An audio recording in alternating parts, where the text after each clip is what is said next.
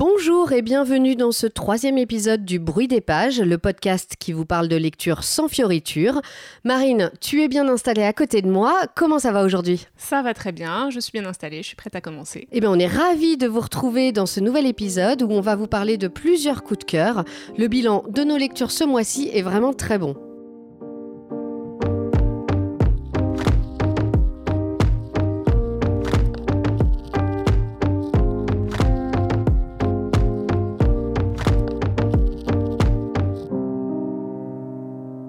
Va commencer tout de suite avec Les Terres Promises de Jean-Michel Guénassia chez Albin Michel.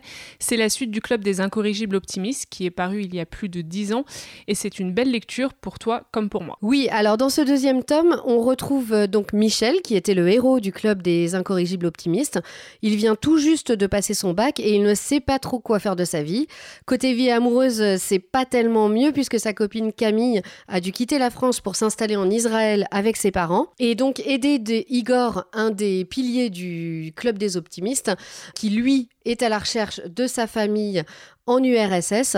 Euh, il va tout mettre en œuvre pour retrouver Camille. Et puis, contrairement au premier tome, ce livre se concentre aussi beaucoup sur Franck, le frère de Michel, qui était déjà dans le premier tome, mais qui était un personnage beaucoup moins important. Et euh, Franck, lui, il est parti faire la guerre en Algérie et il est maintenant recherché par l'armée française après avoir déserté. Alors moi, c'est un livre qui m'a fait beaucoup voyager et c'est ce que j'ai adoré avec euh, Les Terres Promises. Autant dans le premier tome, c'est vrai qu'on restait beaucoup dans une ambiance très parisienne, ce qui n'était pas pour me déplaire à l'époque. Mais là, euh, cette fois-ci, on part en Israël, en Algérie, en Italie en Russie, et on suit la naissance de nombreux États après les guerres du milieu du siècle, et particulièrement du coup euh, la naissance d'Israël. Et l'Algérie aussi. Et l'Algérie, évidemment, après la guerre d'indépendance. Et c'est vrai que d'un point de vue historique, moi j'ai trouvé ça très enrichissant. J'ai beaucoup aimé suivre les événements en Algérie, justement, voir la construction d'un peuple, avec du coup tout ce que ça implique, de façon économique, de façon politique. Et euh, on en parlait déjà d'ailleurs dans le deuxième épisode du podcast avec euh, l'art de perdre. Ouais. Euh, et c'est vrai que c'est toujours intéressant en fait de d'observer un point de vue qu'on n'a pas forcément euh, eu en cours. Et là, cette fois-ci, on voit euh, le quotidien euh, des Algériens au moment de l'indépendance, etc. Et moi, j'ai trouvé ça génial. Je me suis dit, mais en fait, c'est marrant, j'avance dans l'histoire avec mes lectures. J'avais la guerre d'indépendance avec l'art de perdre, et là, ben, on a la suite, le début de l'indépendance. Donc voilà, toute cette période qui n'était pas simple non plus d'ailleurs, mais je trouve qu'elle est très bien décrite. Et puis aussi, ce que j'ai beaucoup aimé, c'est qu'on voit finalement émerger deux mondes. Il y a d'un côté le communisme avec l'URSS, et puis de l'autre côté, en Europe, il y a aussi la naissance du consumérisme. Il y a les revendications de liberté du côté des femmes, la liberté sexuelle. Et euh, du coup, il y a des personnages féminins qui sont super forts. Il y a Camille, il y a Louise, euh, qui sont très féministes, euh, qui refusent clairement de se plier un peu aux lois de la société, au patriarcat, à l'injonction de se marier, d'avoir des enfants, etc. Et, et c'est génial de suivre euh, ce parcours-là euh, à cette époque. J'ai adoré. J'ai été vraiment mais euh, ravie de retrouver euh, les personnages du club des incorrigibles optimistes. Pour moi, c'est vraiment un plaisir de lire Guénassia. Euh, je trouve que son écriture est hyper fluide. C'est léger, ça fait sourire, parfois même ça fait rire. Et en même temps, il y a plein de moments très émouvants. Et je trouve qu'il a vraiment un don pour, euh, pour partager les histoires, euh, pour partager euh, tout ce qui arrive aux personnages. On a l'impression d'être à côté d'eux, de voyager avec eux, en l'occurrence là, parce qu'il y a quand même beaucoup de voyages. C'est vraiment un plaisir. C'est c'est savoureux, je trouve. Je trouve que c'est un peu comme manger un super dessert sucré. On a un, un grand plaisir au moment où on, on le mange et on n'a pas envie de s'arrêter. Et en plus, c'est vrai que l'écriture, elle est super efficace. Les phrases sont courtes, euh, c'est, on rentre vite dedans, euh, c'est, c'est, enfin, simple, quoi. Ça- Ouais. Ça, ça se dévore, C'est ça. voilà, ça se dévore, c'est très rythmé. Et du coup, on, on s'arrête pas, quoi. On se laisse emporter. euh, on suit toutes les petites histoires des personnages qui suivent la grande histoire euh, de euh, l'Europe à cette, à cette époque. Et, et, et on a vraiment l'impression de, de voyager, quoi. J'ai beaucoup aimé, par exemple, tout le passage à Florence avec les inondations de Florence et Michel qui se retrouve au milieu de tout ça. Je trouvais que les descriptions de la ville inondée étaient incroyables. Enfin, c'était hyper impressionnant et je trouve que c'est hyper bien rendu. Et c'est aussi le moment où Michel devient photographe. Et là, moi, c'est mon petit coup de cœur personnel parce que j'ai travaillé en agence photo et, euh, et vraiment, j'ai trouvé que le passage de Michel euh, qui devient photoreporter, bah moi, ça m'a rappelé un peu mes débuts aussi et, euh, et j'ai beaucoup aimé. Ça m'a, ça m'a vachement touché. Et puis en plus, c'est vrai que l'écriture, elle est super visuelle, donc on imagine tout à fait déjà la situation sur place, à quel point c'est catastrophique. Et en plus, on nous décrit les photos, le cadre que prend Michel, etc. Et on s'imagine bien les photos aussi qu'il prend Enfin, en tout cas, on essaie d'imaginer ce que ça peut rendre, euh, la, façon dont il a choisi son cadre, euh, ses personnages et tout. Et ça, j'ai trouvé ça vachement bien aussi. J'ai beaucoup aimé. On voit bien la une de Paris Match. Exactement. Ouais, c'est ça, exactement. J'ai aussi euh, beaucoup aimé les personnages.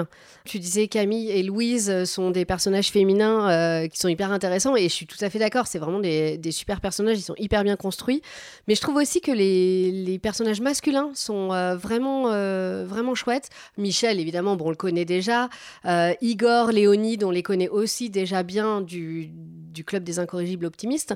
Mais il y a aussi euh, des personnages un peu plus secondaires, comme le père de Michel et Franck, ou comme Jimmy, qui sont aussi vraiment intéressants. Ils sont beaucoup moins importants, mais euh, ils sont quand même très développés, je trouve. Et alors moi, euh, mon coup de cœur, c'est pour le personnage de Franck, que j'ai vraiment beaucoup aimé.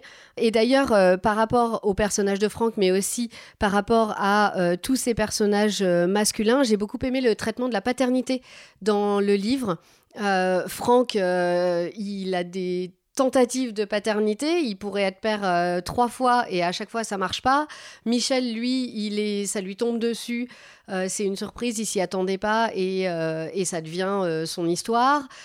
Igor va tout faire pour retrouver ses enfants. On a même le, père de Michel et, et Franck qui réapparaît un peu. enfin, vraiment, je trouvais que c'était vraiment une, une, belle façon de présenter ça c'est peut-être un peu moins abordé. Parfois, on parle plus de la, des, mères euh, et de leur euh, relation à leurs enfants. Là, c'est vraiment on n'en parle presque pas de la mère, mais par contre, euh, les pères. Surtout qu'elle est peu présente et elle est assez particulière en plus. Oui, voilà. Alors la mère de Michel et, Franck est quand même particulière. Mais du coup, on a vraiment toutes, ces, toutes ces paternités différentes. Et, et j'ai beaucoup aimé. Ça, vraiment, c'est un truc qui m'a beaucoup plu. Ouais, c'est vrai que cet aspect-là du livre était assez chouette. Alors par contre, moi, j'ai vraiment eu du mal, tu vois, avec le personnage de Franck. Ah j'ai pas du tout accroché. Alors j'aimais beaucoup les passages sur l'Algérie et c'était là où Franck était évidemment euh, présent parce que c'est lui qui est là-bas. Mais par contre, mais je l'ai trouvé insupportable en fait. Le mec était, enfin, ses choix, ses décisions, tout est, tout paraît trop extrême parce qu'il faut dire que voilà, il est engagé à 100% dans ses idées politiques, etc. Euh, il place ça avant tout. Il a des revendications et c'est très louable de sa part. Mais du coup, ça devient tellement extrême, c'est trop quoi. au bout d'un moment, j'avais envie de dire, mais, mais qu'est-ce que tu fais? Pourquoi tu fais ça? Euh, Pourquoi ce choix? Enfin, c'est vraiment, euh, c'était très compliqué. Et du coup, comme la fin se concentre beaucoup sur Franck, eh ben moi j'ai pas du tout aimé la fin. Euh, on part dans un délire mystique qui pour moi était incompréhensible et j'ai terminé le bouquin, j'étais super agacée, j'étais, frustrée, et bon, ça n'a pas remis en cause le fait que voilà, j'ai beaucoup aimé le livre et que j'ai trouvé ça euh, très chouette.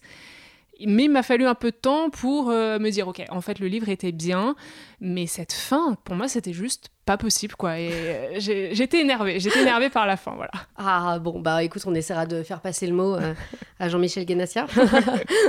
non, alors, tu vois, moi, je suis pas d'accord, parce que moi, je suis d'accord que le personnage de Franck est énervant, qu'il il fait des choix qui nous paraissent pas logiques ou pas les bons, mais j'ai beaucoup aimé la façon dont euh, le personnage était construit dans le roman.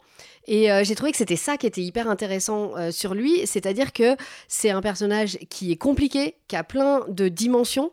Et on le, voit vraiment au, au, fur et à mesure du roman. En fait, je trouve que, bah ouais, il veut être parfait. Il veut absolument être en accord avec ses principes. Il a des grands principes très ancrés en lui. Et en fait, euh, ben, ça marche pas. Ça va à l'encontre euh, de la vie. Euh, et, c'est un peu ça son, grand problème dans, sa vie. C'est-à-dire qu'il essaye d'être le plus juste avec, avec lui-même, avec ses principes. Et forcément, ça foire. Il se retrouve un peu rattrapé par la vie, ou alors au contraire, la vie qui lui échappe. Et ça, j'ai trouvé que c'était vachement bien montré. Et c'est pour ça que j'ai bien aimé le personnage, même s'il est énervant et tout ça Je trouvais que ben il était hyper intéressant. Et pour le coup, ben moi j'ai bien aimé la conclusion. Tu vois, ça m'a pas du tout gêné. Le, c'est vrai que c'est un peu un délire mystique à la fin, mais moi je l'ai, voilà, je l'ai pris comme ça. J'ai bien aimé et j'ai trouvé que finalement euh, on arrivait à boucler la boucle. Bon, du coup, il y a des petits bémols, mais c'est quand même en gros un livre qu'on vous conseille vivement, qu'on a quand même beaucoup aimé euh, toutes les deux. Et surtout, si vous avez lu Le Club des Incorrigibles Optimistes et que vous avez aimé, forcément, il va vous plaire si vous allez retrouver les personnages. Et ça, c'était quand même assez chouette. Pour notre deuxième choix, on va vous parler d'un livre choc, Les Impatientes de Jaili Amadou Amal, paru aux éditions Emmanuel Colas. Je l'avais évoqué euh, lors de l'épisode précédent, c'était mon livre de chevet à l'époque, et ça y est, Marine, tu l'as lu toi aussi. Ouais, je l'ai lu juste après toi.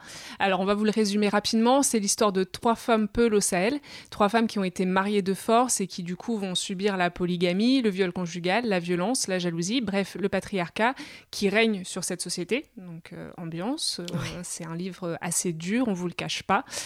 Et du coup, on a adoré. Ah ouais, quel coup de cœur. Mais alors, quelle claque Franchement, euh, c'est encore une fois ben, un, un concours des lycéens qui ne déçoit pas. Qu'est-ce que c'était intense? Alors, il est très court. Il fait quelques centaines de pages de 200 mémoire. pages, je crois, oui, c'est ça. ouais. Enfin, en, en gros, moi, je l'ai lu en deux jours. Je l'ai Oui, dévoré. J'arrivais pas à m'arrêter. Mais c'est vrai que c'est un livre qui est extrêmement violent. Bah, évidemment, le sujet, on peut pas dire que ce soit quelque chose de très réjouissant. hein. Euh, le, mariage forcé, euh, la polygamie, tout ça, c'est des situations qui sont très dures à évoquer. Mais je trouve que l'autrice le fait euh, très bien.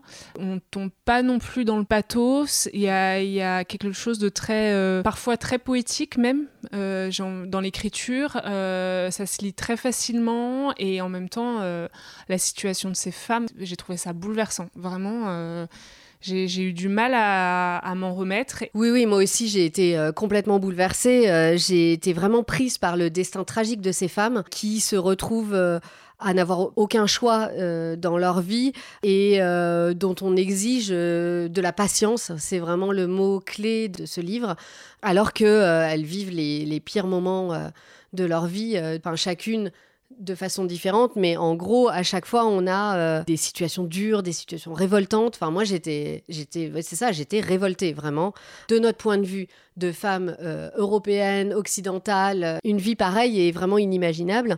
Et j'ai trouvé que c'était vraiment très très bien euh, raconté, le patriarcat, la condition féminine, l'inexistence de ces femmes qui euh, se retrouvent complètement inconsidérées. Elles sont à peine euh, juste une valeur marchande qu'on s'échange de père euh, en mari et à qui on dit bah, sois patiente ma fille, euh, Ça tu va verras. Voilà, c'est ça. Tout, voilà, si tu fais preuve de patience, au bout d'un moment, tout va bien se passer. Quoi. En gros, c'est Ouais. Et pourtant tout se passe pas très bien. Et tout se passe même très mal quoi, au final. Le plus triste dans tout ça, en plus, c'est que elles ont cette place qui n'existe pas dans la société, et finalement, euh, ça les pousse à se haïr même entre elles. C'est-à-dire qu'il y a même pas, elles arrivent même pas à avoir une sorte de solidarité féminine parce que euh, le moindre gain sur les autres femmes est toujours ça de gagner. C'est la polygamie qui encourage à ça. Du coup, il y a de la jalousie, il y a de la concurrence. C'est à qui aura euh, le, meilleur statut, qui sera le, la mieux reconnue. Celle dans- qui sera dans la moins pire situation. Ouais, c'est exactement ça. Et ça, c'est quelque chose qui m'a, enfin, que j'ai trouvé dur en fait, parce que tu te dis bon, bah, si on peut même pas compter les unes sur les autres, euh, qu'est-ce qui reste quoi? Voilà, c'est ça. Ouais, c'est vrai qu'il y avait aussi, moi, ça m'a, ça m'a bouleversé de voir qu'il n'y avait pas ce soutien au final entre elles, euh, alors qu'elles étaient toutes dans le même bateau au Oui, final. elles pourraient, tu vois, se, se, se soutenir face aux hommes et se dire voilà ensemble on fait front mais non en fait c'est c'est limite entre elles que c'est le pire parfois euh. Et euh, alors moi j'ai beaucoup aimé aussi l'écriture de euh, Amadou Amal. Je trouve que c'est hyper percutant et que on rentre tout de suite dans l'histoire. D'ailleurs, bah, on le disait, c'est un livre très court et c'est pas grave parce qu'en fait toute l'histoire est là. Euh, bah, l'histoire de ces trois femmes est euh, du coup très bien euh, racontée, tout ce qu'elles endurent, toutes les différentes formes de domination qu'elles subissent. Et au fond, on se rend compte que c'est des points de vue différents, mais c'est les mêmes histoires. c'est ça et moi j'ai beaucoup aimé le fait justement qu'elle donne tous les points de vue. En fait, le livre est, est divisé en trois parties. Donc, au début, on suit euh, Ramla, qui, elle, va être mariée de force à l'homme le plus riche de la ville et qui a déjà une femme. Et forcément, la première rencontre entre les deux épouses, elle est très marquante parce qu'on voit la femme, enfin l'autre femme, à travers les yeux de Ramla et on la voit comme une femme méchante, on la voit comme une femme hautaine. Et au final, la dernière partie du livre est consacrée à cette femme On va apprendre à la connaître, on va découvrir son histoire, on va comprendre euh, son, son, ressenti à elle lors de cette première rencontre. Et comme tout à l'heure, on parlait de concurrence entre ces femmes, etc., bah, on comprend mieux au final pourquoi ça se passe comme ça et pourquoi elle pourquoi il y a cette jalousie et cette mésentente quoi. C'est un peu l'envers du décor. Exactement. Et j'ai trouvé ça euh, génial de d'avoir ces trois personnages et d'avoir à chaque fois euh, le point de vue différent l'une de l'autre, euh, comment elles vivent ces situations, etc. C'était très bien fait. Alors par contre moi le seul petit bémol que j'ai eu c'est que la première partie donc qui est consacrée à Ramla elle est assez courte par rapport aux autres et du coup on aurait aimé en savoir un petit peu plus. on reste un peu sur sa fin. Je suis d'accord moi aussi. au début moi je pensais que du coup on suivrait principalement principalement Ramla. Du coup, j'étais un peu frustrée de pas en savoir plus sur elle. J'avais presque envie de savoir, genre, mais euh, au bout du compte, qu'est-ce qui, comment ça va, comment elle s'en sort et tout. Euh. Et on, a un petit aperçu avec la dernière histoire, mais finalement, euh, je suis d'accord, moi aussi, j'aurais bien aimé en savoir un peu plus sur elle. Donc finalement, Les Impatientes, c'est vraiment un roman qui nous a toutes les deux bouleversées. Euh, si vous l'avez déjà lu, euh, je ne sais pas si c'était le cas pour vous aussi, si euh, vous avez été très ému par ce livre. En tout cas, on vous le conseille vivement et on attend vos avis. On reste sur un thème difficile avec Les choses humaines de Karine Tuile, que vous retrouverez aux éditions Gallimard et qui est paru euh, en poche au début de l'année. Alors avec Les choses humaines, on suit l'histoire d'une famille, les Farrell. La femme Claire est une essayiste féministe, le mari Jean est un présentateur vedette de la télévision française et leur fils Alexandre est étudiant à Stanford, une prestigieuse université américaine. Tout semble sourire à cette famille ultra médiatique, sauf qu'une accusation de viol va venir tout bouleverser. Encore une fois, du coup, un énorme coup de cœur pour moi. C'est un prix Goncourt des lycéens qui euh, a été euh, récompensé en 2019. Et du coup, entre celui-ci et les impatientes, je trouve que le choix des thèmes auxquels sont sensibles les lycéens avec ces, deux livres, donc euh, du coup la condition féminine, euh, le viol, le consentement, euh, c'est assez révélateur des préoccupations de la nouvelle génération.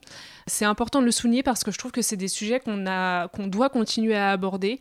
C'est des sujets qui font l'actualité, dont on parle encore tous les jours. J'ai écouté peu de temps après avoir lu le livre une interview de Karine Tuile et justement elle expliquait que son livre avait permis de mettre fin à une sorte de tabou autour du viol, autour euh, du, consentement, et que euh, grâce à ce livre, il y avait beaucoup d'élèves qui euh, lui avaient raconté leur propres expériences d'agression sexuelle ou qui, euh, de façon euh, plus euh, soft, avaient tout simplement abordé le sujet avec leurs parents. Voilà, je trouve que c'est bien, ça me prouve encore une fois à quel point la littérature peut créer débat, peut débloquer des tabous et bah, peut être utile en fait tout simplement sur des sujets d'actualité. Du coup, bah, toute la force de ce roman pour moi, c'est d'aborder déjà le viol, mais de le faire d'une façon très intelligente en abordant surtout la culture du viol. Évidemment, attention, terrain sensible, c'est difficile euh, d'en parler, c'est un sujet de société, ça peut créer polémique, et du coup, euh, c'est pour moi un peu toute la force de ce livre. Là, on est euh, du point de vue du violeur. Exactement. On, on, va très peu avoir le point de vue de la victime. Par exemple, le viol, on va le vivre du point de vue du violeur. Ça, c'est bouleversant. Enfin, c'est assez étonnant à lire. Euh, mais pour moi, ça va poser toutes les bases de la suite avec le procès, etc. Et c'est très intéressant de, le vivre de cette façon. Ça rappelle un peu euh, la polémique qu'il y a eu il y a, quelques semaines sur euh, la publication de la lettre d'un jeune homme qui avait violé sa copine dans Libération, où euh, on a beaucoup reproché d'ailleurs à Libération de se mettre du côté du violeur. là, on est du côté du violeur, c'est assez étonnant. C'est exactement ça. Et en fait, je trouve que c'est finalement pas inintéressant d'avoir ce point de vue du violeur parce que on a l'image de, de l'homme violeur, du gars qui va vous coincer dans un coin de rue, etc. Au final, on se rend compte que dans beaucoup d'affaires, dans beaucoup de cas, euh, c'est des proches. Et ce que je trouve bien avec ce roman, comme avec cette lettre, si jamais vous l'avez lu, euh, du coup, je vous encourage à le faire, mais c'est euh, de, pointer le problème de la culture du viol, puisque en fait, même une fois accusé, à aucun moment l'auteur du crime ne se remet en cause, puisque pour lui, on comprend qu'il n'y a pas de problème. Il n'y avait même pas de soucis euh, au niveau du consentement, etc. À aucun moment il se sent coupable.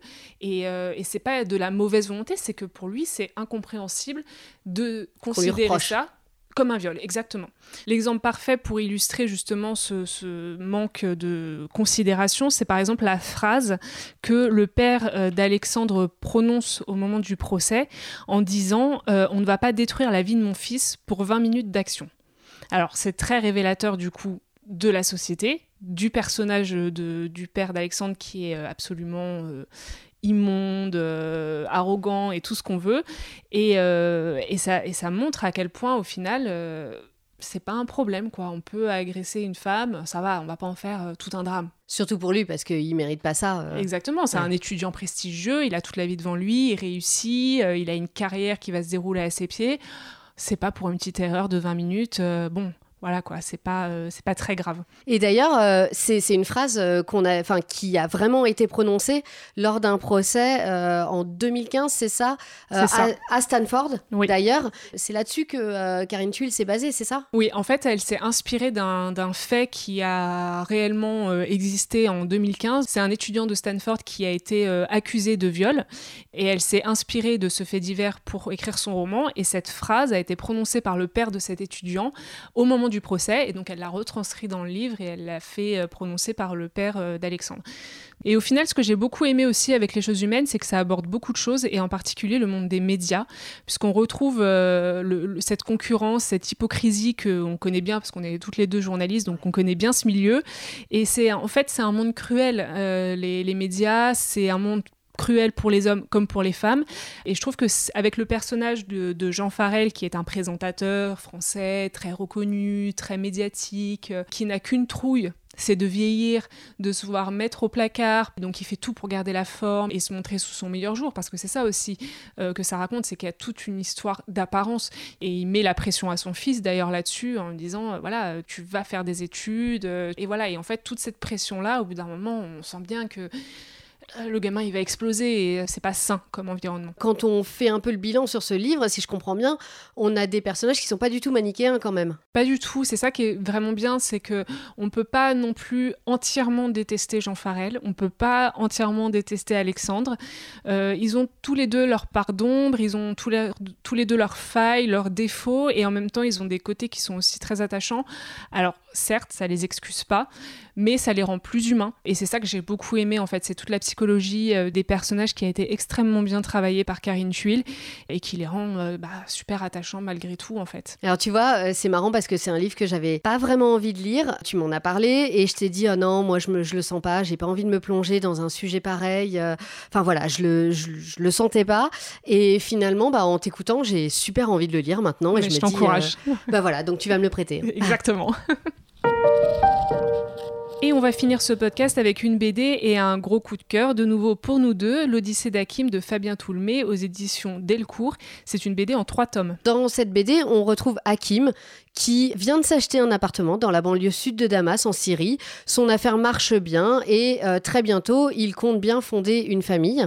Mais nous sommes en 2011 et les révolutions arabes éclatent un peu partout au Maghreb et au Moyen-Orient. En quelques jours, la vie d'Hakim va basculer. Le jeune homme va se retrouver en exil, loin des siens, avec cette étiquette de réfugié si difficile à porter. De la Syrie à la France, en passant par la Turquie et la Grèce, c'est son histoire que Fabien Toulmé a choisi de nous raconter. Alors moi, du coup, c'est vrai que c'est une BD que j'ai vraiment adorée. Il y a trois tomes, mais euh, je les ai lus en trois jours. La grande force de cette, euh, de cette bande dessinée, c'est le fait que Fabien Toulmé ait vraiment réussi à donner un visage à ces migrants qui traversent la Méditerranée et qui sont parfois que des chiffres dans des articles de presse, euh, à la télé. Et les dessins, en fait, sont, sont super émouvants. Moi, j'avoue que j'ai eu du mal à retenir mes larmes. Il y a des situations qui sont vraiment à la limite du supportable et surtout quand Hakim est avec son fils et que avant tout il pense à le protéger de, l'extérieur, des, des, situations, etc. Et moi, j'ai pas pu m'empêcher en fait d'avoir en tête l'image de Elan, le petit gamin qui avait été retrouvé mort sur une plage en 2015. C'était bouleversant et, et au final, on comprend à quel point ce voyage, en fait, c'est un périple qui est dangereux, qui est surhumain et qui est en fait très peu relaté dans les médias. Ouais, c'est vrai. Moi, j'ai été aussi super touchée par cette BD, par l'histoire d'Hakim, qui est une histoire vraie d'ailleurs, hein, et ce périple euh, qui, euh, en effet, donne un visage à tous ces migrants anonymes qui sont, comme tu disais, des chiffres euh, au jour le jour de gens qui traversent la Méditerranée. Et j'ai trouvé que oui, c'était vraiment très touchant, très émouvant. Fabien Toulmé a vraiment réussi à donner euh, de l'humanité à toutes ces personnes qui finalement n'essayent que de survivre et euh, dont on ne connaît que très peu de choses ou dont on a beaucoup d'a priori. Et d'un coup, euh, avec Fabien Toulmé, ben, la plupart des a priori tombent. Et ça, j'ai trouvé ça vraiment magnifique. Euh, je suis d'accord, moi aussi, j'ai beaucoup aimé les dessins. En général, c'est pas indispensable que les dessins euh, me plaisent pour qu'une BD me plaise. Mais alors, si en plus on aime les, les dessins, là, c'est le combo parfait. Et en l'occurrence, c'était le cas. Et j'ai aussi beaucoup aimé la forme de narration utilisée par Fabien Toulmé. Il se met en scène dans ses rencontres avec Hakim.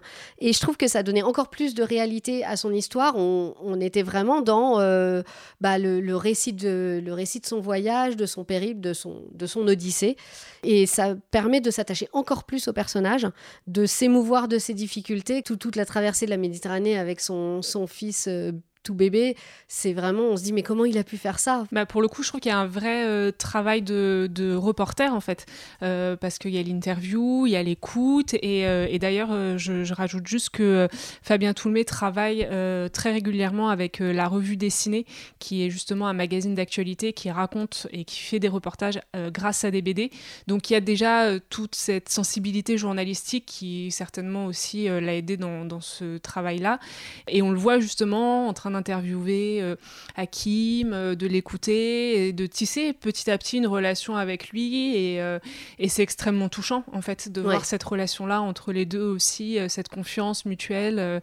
moi, j'ai trouvé ça très beau. Au bout du compte, nous aussi, on tisse une relation avec Hakim. Enfin, tu disais que tu avais eu les larmes aux yeux. Moi, j'ai eu les larmes aux yeux, mais j'ai eu aussi les grandes eaux franchement, quand je suis arrivée à la fin du livre, dans l'épilogue, j'ai eu comme une sorte de euh, réalisation de l'ampleur du voyage qu'il avait parcouru. Et on était à la fin et, j'arrivais plus à m'arrêter de pleurer. D'autant plus quand on a eu un peu euh, le, ce qu'ils sont devenus, tous les personnages que Hakim rencontre, sa famille, etc. Moi, j'avais l'impression d'avoir des nouvelles de mes proches. Et j'en étais même à dire à mon copain Oh, tu sais pas, lui, euh, il est devenu comme ça. Et il me disait Mais je sais pas de qui tu parles. mais mais j'étais vraiment hyper engagée L'épilogue est très touchant. L'épilogue est vraiment euh, très émouvant. Bah, parce que tout le voyage aussi nous y emmène. Exactement. Moi, je trouve que du coup, il y, a, un travail euh, pédagogique et il y a un intérêt surtout pédagogique à cette BD. C'est de nous immerger totalement dans la vie de ces personnes qui sont obligées de quitter leur pays, leur famille, leur maison, tout euh, pour fuir la guerre. Parce qu'au final, ils ont, ils ont deux choix. Soit euh, ils, euh, ils, restent et ils risquent de mourir, soit ils partent et ils essayent de survivre. Et au final, ça apporte une toute autre dimension à ce qu'on peut entendre. alors, c'est vrai qu'aujourd'hui, on en parle un peu moins, mais voilà, quand c'était le cœur de la crise en 2015, les migrants n'ont jamais eu une très bonne image dans la population. Et voilà, il y a un intérêt extrêmement pédagogique à, lire cette BD et à mieux comprendre euh, qui sont ces gens, pourquoi ils fuient, euh, quelles sont les épreuves qu'ils doivent, traverser pour arriver en France ou, dans un autre pays euh, occidental d'ailleurs. Quel est leur point de vue sur ce qu'ils vivent? Parce que ça finalement on l'a jamais, on leur parle malheureusement on leur parle pas aux migrants. Et là on a vraiment, bah, il explique comment lui il vit la, la chose et quels sont lui ses objectifs. Enfin clairement Hakim il a juste envie de pouvoir s'installer, de gagner un petit peu sa vie pour pouvoir euh, bah, vivre avec sa femme et son fils. Et euh, finalement, s'il avait pu s'installer dans le premier pays où il est allé, il l'aurait fait. et juste à chaque fois, il doit avancer aller un peu plus loin euh, dans son odyssée parce qu'à chaque fois, rien ne lui permet de survivre. Mais, Mais c'est pas un choix. Ça l'amuse pas particulièrement de venir jusqu'en France, de traverser la Méditerranée dans un canot de fortune, de risquer de s'y noyer avec son, son bébé. Enfin, tout ça, c'est pas c'est pas des choses qu'il fait volontairement de gaieté de cœur. C'est ça, c'est qu'à chaque fois, en fait, euh, à chaque fois qu'il arrive dans un pays, bah, il faut tout recommencer, il faut trouver un travail. Euh, alors au début, ça semble pas très compliqué parce qu'il reste dans des pays arabes, donc déjà, il arrive plus ou moins à se faire comprendre. Mais c'est vrai que quand on arrive dans des pays où on ne parle absolument pas la langue, déjà, il y a cette première difficulté-là qui se pose, comment on communique avec la population sur place, comment on arrive à se faire comprendre. Et je pense qu'on a du mal à se rendre compte de ce que ça peut euh, représenter comme, comme difficulté pour les personnes qui viennent. C'est vraiment très très loin de nous. Euh, enfin, J'imagine qu'il y a peu de chances que ça nous arrive un jour, mais après tout, on ne sait pas. Et c'est vrai que je trouve euh, ça nous permet de nous mettre un peu euh, dans leur pas et de commencer à avoir un début de compréhension de ce qu'ils peuvent vivre ben, chaque jour dans, dans, leur voyage. Et ça remet vraiment les choses en perspective parce que c'est vrai que, bon, encore une fois, on est toutes les deux journalistes et en plus on travaille sur l'international, donc les images de migrants, on en voit encore tous les jours. Peut-être qu'aujourd'hui ça passe moins dans les médias parce que c'est moins le cœur de l'actualité, mais ça existe encore, c'est toujours là. Et bon, bah, même nous, peut-être qu'on devient un peu insensible parce que ça devient banal et au final, vraiment, ce genre de BD, ça, remet les choses à leur place. Et euh, voilà, ça permet de comprendre que les migrants, ils ont une histoire, ils sont victimes d'une guerre et encore une fois, ils sont pas là par choix. Et puis, euh, bah, je sais pas toi, mais moi, j'aimerais quand même bien savoir ce que Hakim est devenu. Euh, oui, c'est vrai, que moi aussi. C'est vrai que j'aimerais bien savoir euh, comment ça s'est passé pour lui, s'il a réussi à s'en sortir, etc. J'espère qu'il y aura peut-être un petit mot de Fabien Toulmé, si jamais il nous entend. exactement, oui. Donc, je ne peux que vous encourager à lire cette série. C'est Pour moi, c'est indispensable pour comprendre, pour se révolter, pour ne pas oublier et pour apprendre à élargir son horizon et son jugement. Et finalement, pour humaniser une situation qui est bien trop souvent banalisée par les médias. Nous arrivons au terme de cet épisode. On vous avait prévenu, aujourd'hui c'était 100% coup de cœur. Je ne sais pas si vous avez lu ces livres. Si c'est le cas, dites-nous ce que vous en avez pensé. Est-ce que vous êtes d'accord avec, euh, nous? Euh, Vous pouvez nous faire part de vos avis sur notre Instagram, lebruitdespages.podcast ou sur le blog. Et si vous ne les avez pas encore lus, ben, j'espère que vous allez vite les mettre dans vos piles à lire. Vous retrouverez comme d'habitude toutes les références des livres dont on vous a parlé aujourd'hui sur l'Instagram et sur le blog. Et si votre palle n'est pas assez remplie, n'hésitez surtout pas à aller jeter un coup d'œil sur l'Instagram de Marine qui s'appelle Au fil des pages. Et pour finir, eh ben, comme d'habitude, notre petit tour de, des lectures du jour. Alors Marine, quel est ton livre de chevet en ce moment? Alors en ce moment, je lis deux livres en même temps. Donc le premier, c'est euh, un livre de Baptiste Beaulieu, son dernier roman, Celle qu'il attendait aux éditions Fayard, et un livre fantastique jeunesse aux éditions Gallimard, euh, Magic Charlie d'Audrey Alouette. Et toi, Catherine, tu lis quoi en ce moment? Alors moi, je me suis lancée dans un roman de fantasy qui était dans ma pile à lire depuis plus d'un an. Il était temps. Euh, ça s'appelle The Binding de Bridget Collins. C'est publié chez The Borough Press. Euh, je le lis en VO, mais il est sorti en français euh, sous le titre Les livres d'Emmett Farmer. Je trouve que le titre est beaucoup moins bien en français. Ouais, j'aime moins. C'est vrai que c'est assez étrange. Ça donne beaucoup plus envie quand tu lis The Binding, mais bon. Je viens seulement de le commencer, donc je pourrais pas en dire grand-chose, mais pour l'instant, c'est très mystérieux et plein de promesses. J'ai hâte de lire c'est vrai qu'il est dans mes bibliothèques aussi depuis un moment, il faut que je le sorte. Alors voilà, c'est la fin de ce podcast. Portez-vous bien et on se retrouve à la prochaine page.